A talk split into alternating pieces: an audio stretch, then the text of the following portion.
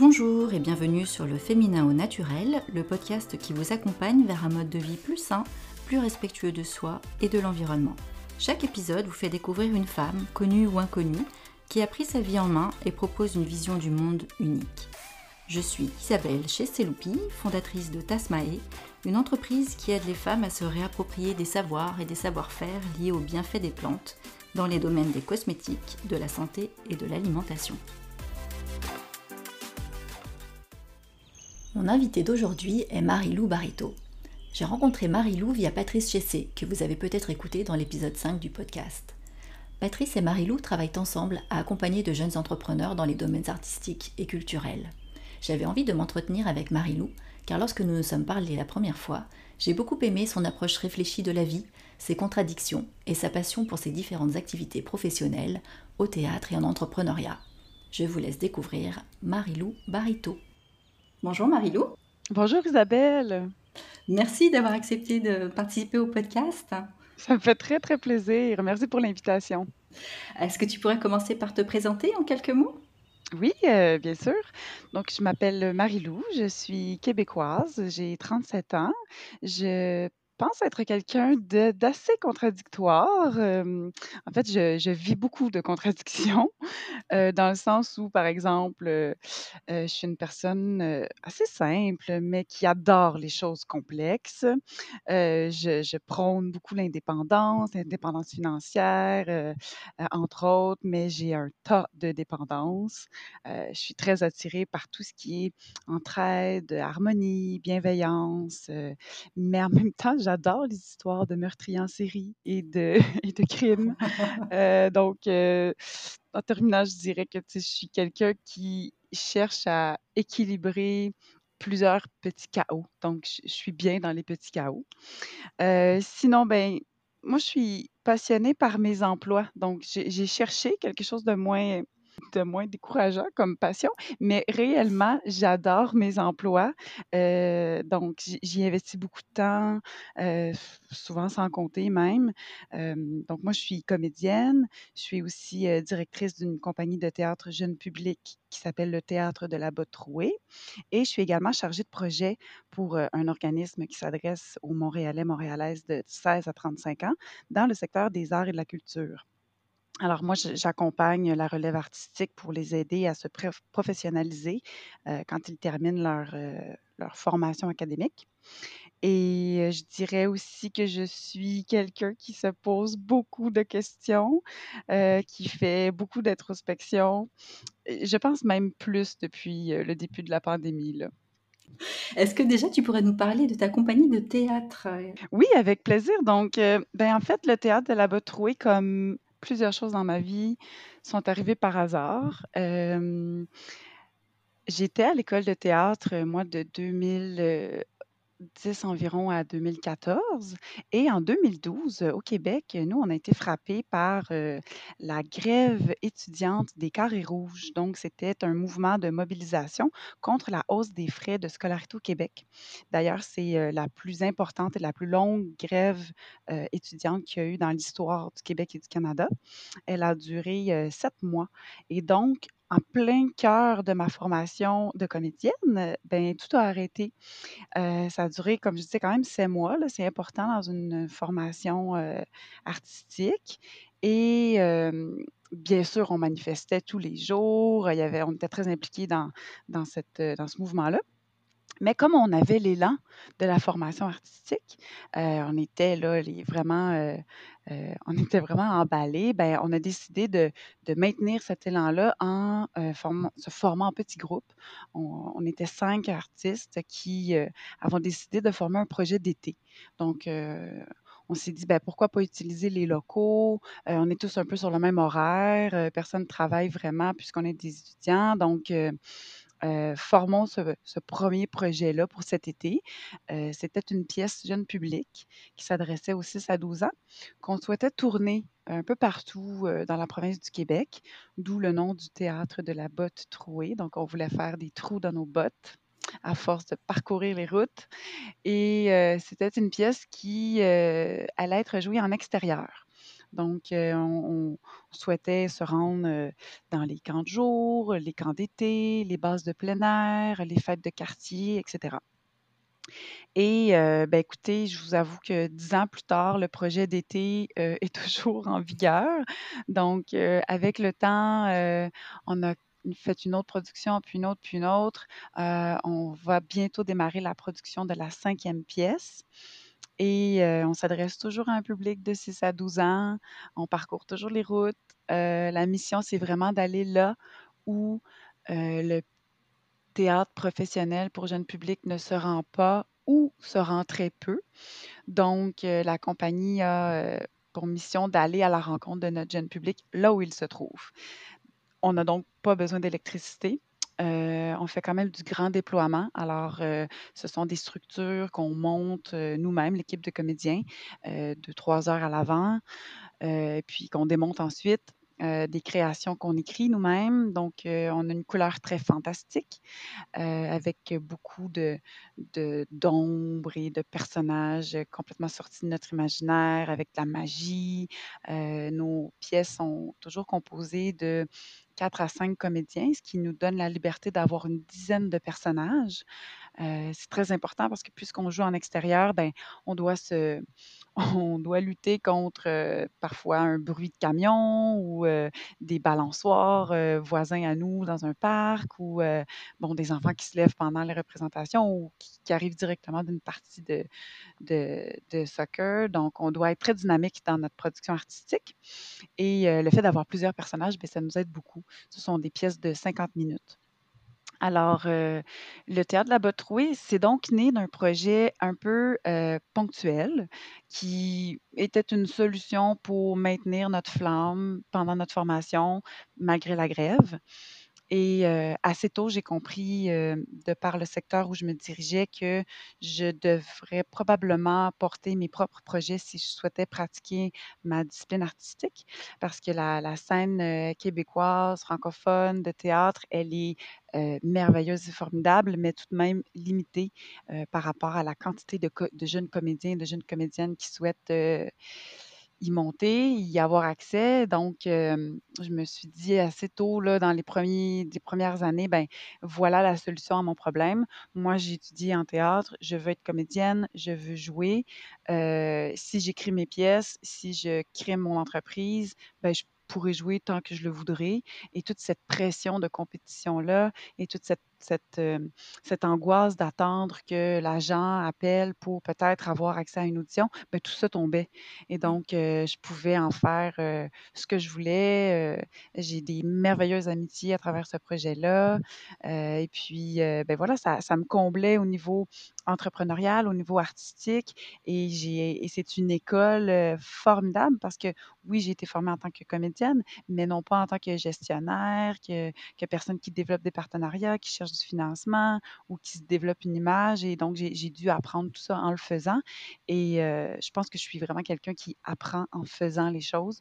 Donc, pour moi, ça a été euh, un beau hasard euh, il y a dix ans. je vais changer un peu de sujet. Je voulais te poser la question sur le féminin et tu m'avais dit que tu avais fait beaucoup de recherches avant le podcast sur ce que c'était que le féminin pour toi. oui, j'ai fait beaucoup de recherches sur ce que je pensais du féminin pour la simple et bonne raison que je ne m'étais jamais posé la question. Euh, d'ailleurs, je trouve que c'est une excellente question à se poser. Et puis,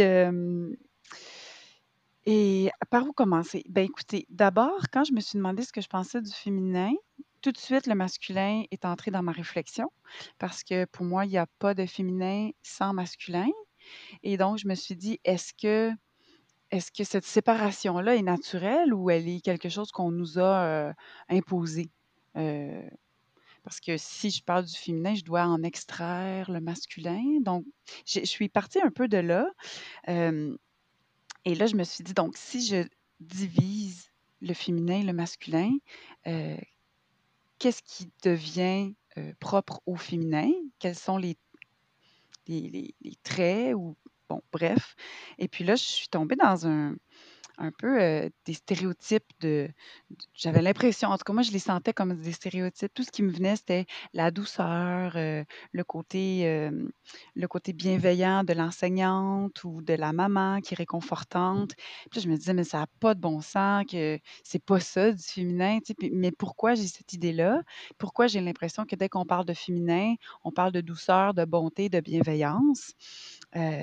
et ça m'a amené à me ça a dirigé mes, mes recherches vers les métiers, en fait, les premiers métiers qui sont, euh, au Québec, euh, d'enseignement et de, euh, qui, pour chez nous, étaient des, des services offerts par les bonnes sœurs, donc de, de, la religion catholique.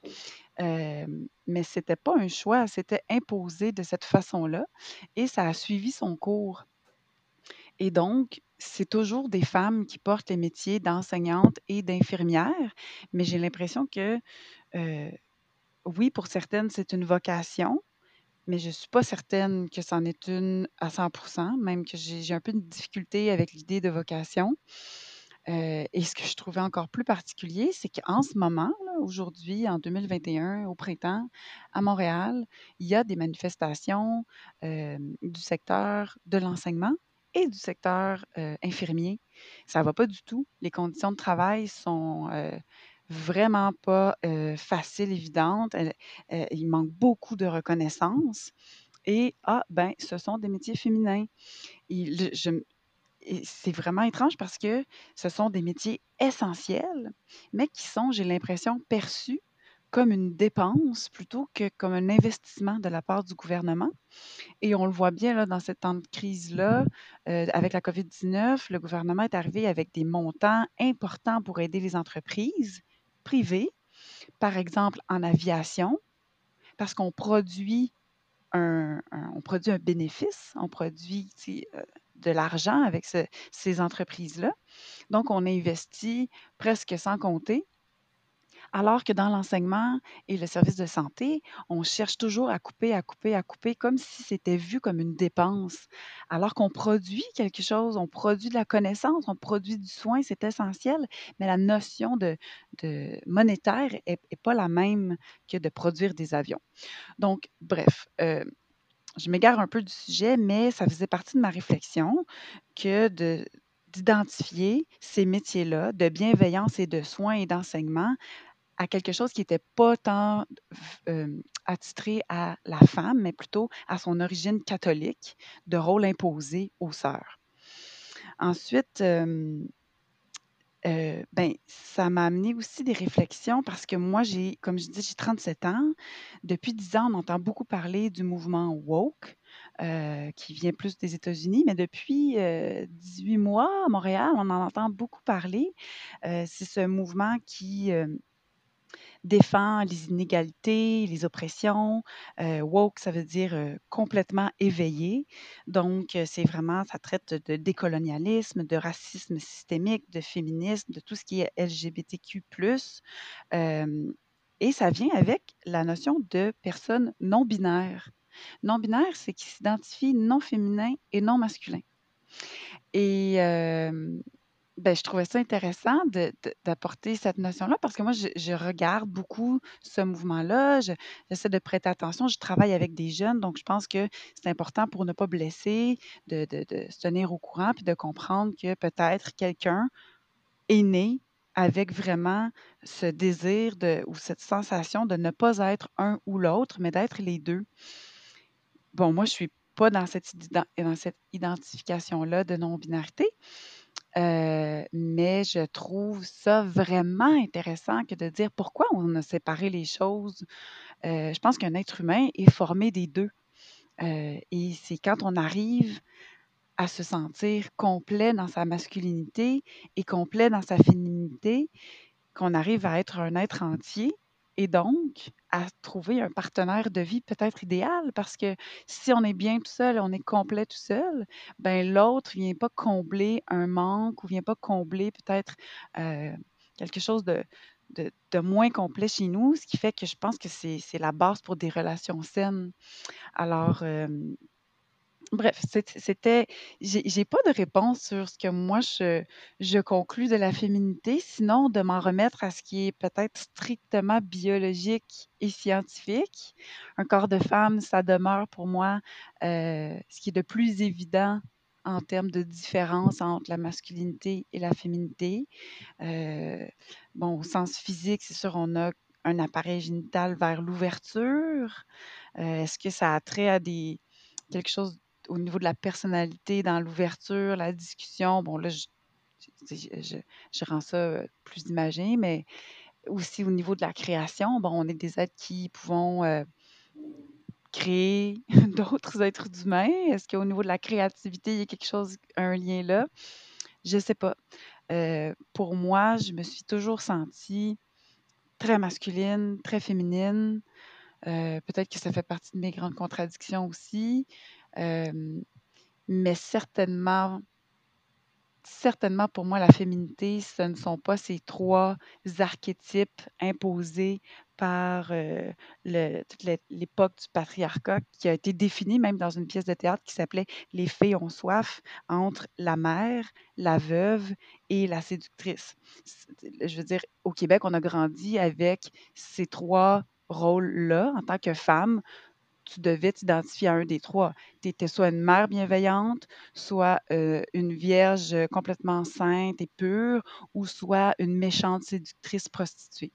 Donc ça, ça, ça faisait aussi partie de mes recherches. Je me disais, mon Dieu, merci aux femmes avant moi qui ont, qui ont fait la révolution, qui ont travaillé pour le féminisme, qui, se, sont, qui se sont levées. Je pense qu'il en reste encore des traces. Je remercie vraiment ces femmes-là qui se sont levées et qui ont crié haut et fort et qui ont brûlé leur soutien-gorge parce que, bon, il reste encore beaucoup d'inégalités entre les hommes et les femmes. Mais euh, je pense qu'il y a quand même un bon bout de chemin qui a été fait à, cette époque-là. Et euh, pour moi, ben, je pense que la féminité ou le féminin, le féminin, c'est de trouver son équilibre entre son masculin et son féminin, mais je ne saurais pas dire ce que c'est pour toi, c'est un défi ou est-ce que tu as d'autres défis, toi, dans ta vie quotidienne? Euh? Bien sûr, j'ai des défis. Euh, j'ai des défis euh, parce que je pense être quelqu'un qui, qui aime beaucoup la performance. Et donc, j'aime performer. J'aime arriver première. mais pour performer, il faut se poser, il faut se mettre en situation de défi. je viens d'une famille où il y a eu beaucoup de où il y a eu beaucoup de force de caractère chez les femmes. Euh, je pense que c'est un peu mes, Je pense que sans m'en rendre compte, euh, elles ont été mes modèles. Ma mère est une femme euh, entrepreneur aussi. ma, grand-mère, pour son époque, qui a été veuve très tôt avec six enfants, est à mon sens également une femme entrepreneur. et puis, chez nous, on est des femmes qui faisons les choses. Euh, cette réflexion-là m'a amené aussi à, me demander ou à identifier le fait que j'étais plus, pour l'instant, euh, une personne dans le faire et moins dans l'être. C'est-à-dire que euh, pour moi, les réflexions de les grandes réflexions sont toutes nouvelles sur ce qui compte réellement, où je me sens bien, vous savez, tout ce qui vient avec un peu la, pleine conscience, la méditation, le yoga, c'est quand même récent. J'ai commencé toutes ces pratiques-là dans les dernières années. et donc, c'est tout un monde d'équilibre qui s'est ouvert à moi, qui était une femme qui était plutôt orienté vers des défis, vers de la performance, vers du faire. Donc, euh, à un moment, ça devient fatigant, ça devient soufflant. On y perd même un, peu le nord, puis on se demande si ce qu'on fait, on le fait pour les bonnes raisons, et si c'est quelque chose, ce sont des actions qui nous emplissent ou qui nous emplient, je ne sais pas comment dire, qui nous rendent fondamentalement heureuses ou si, ce sont seulement des, des actions qu'on pose parce qu'on est dans une, une époque de, de, performance et de production. Donc, euh, les défis pour moi, ça a été d'évaluer où est-ce que je suis bien, pourquoi je fais les choses, est-ce que j'ai envie de continuer de les faire? Et euh, ça, c'est un défi de tous les jours. Et tu as commencé à trouver des solutions? J'ai commencé à trouver des outils. Je pense que par des outils, par les outils que, que j'écoute, comme les podcasts par exemple, ou par des livres de, pleine conscience, mais en même temps, je trouve que c'est un sujet délicat parce que parce qu'il y a beaucoup de choses, il y a beaucoup de, de- diversité, de disponibilité de ces outils-là, puis certains me conviennent pas du tout, euh, même vont contre mes valeurs. Donc, je- mais comme un peu monsieur, madame, tout le monde peut se prétendre coach de vie ou euh, puis je, je veux vraiment pas insulter personne qui euh, qui pratiquent ces, ces rôles et ces métiers-là. Mais ce que je veux dire, c'est que l'offre, elle est euh, très grande. Et quand j'ai commencé à lire ou à regarder ce qui était disponible, j'ai vu que ça, le spectre était vraiment euh, large et qu'on devait même faire attention euh, dans ces pratiques-là parce que ça, ça va dans tous les sens. Et donc, même dans la recherche de ces outils, il y a des questions qui viennent parce qu'on comme on t'offre toutes sortes de techniques ou toutes sortes de conseils, ben à chaque fois, il y a une réflexion pour moi de me dire: «OK, est-ce que ça, c'est quelque chose qui me convient? Est-ce que je crois à ces valeurs-là? Est-ce que j'ai envie d'en savoir plus? Ou OK, non, là là, ça, c'est trop pour moi, heu, ça ça me convient pas, ça me semble même un peu dangereux, je vais chercher à en savoir plus». Mais même dans les outils pour essayer de se comprendre et se connaître, il y a une recherche à faire. Donc bref, c'est un puits sans fond pour l'instant pour moi parce que c'est nouveau. Mais je trouve ça quand même, heu, vraiment intéressant d'entendre, heu, comment les gens font pour eux, pour trouver cet équilibre-là, parce que somme toute, le but de toutes mes questions en ce moment, c'est de trouver un équilibre. Je suis allée, heu, très loin dans certaines expériences, parce que je pense qu'il y a rien comme les expériences, il y a rien comme se lancer pour trouver ses propres conseils ou justement trouver ses propres trucs. Et donc, j'ai beaucoup expérimenté différentes, heu, différents secteurs ou différentes facettes de la vie pour en revenir avec, mes propres observations, ma propre opinion. Heu, quand je donne un conseil habituellement ou que je pose une décision, je sais de quoi je parle parce que je l'ai testé à mes à mes mes propres, mes propres défis et à mes propres conditions. Hem et heu, donc, ben, c'est ça. Alors, je pense que c'est c'est de tenter des expériences. Bah, merci beaucoup Marie-Lou. Ça me fait plaisir.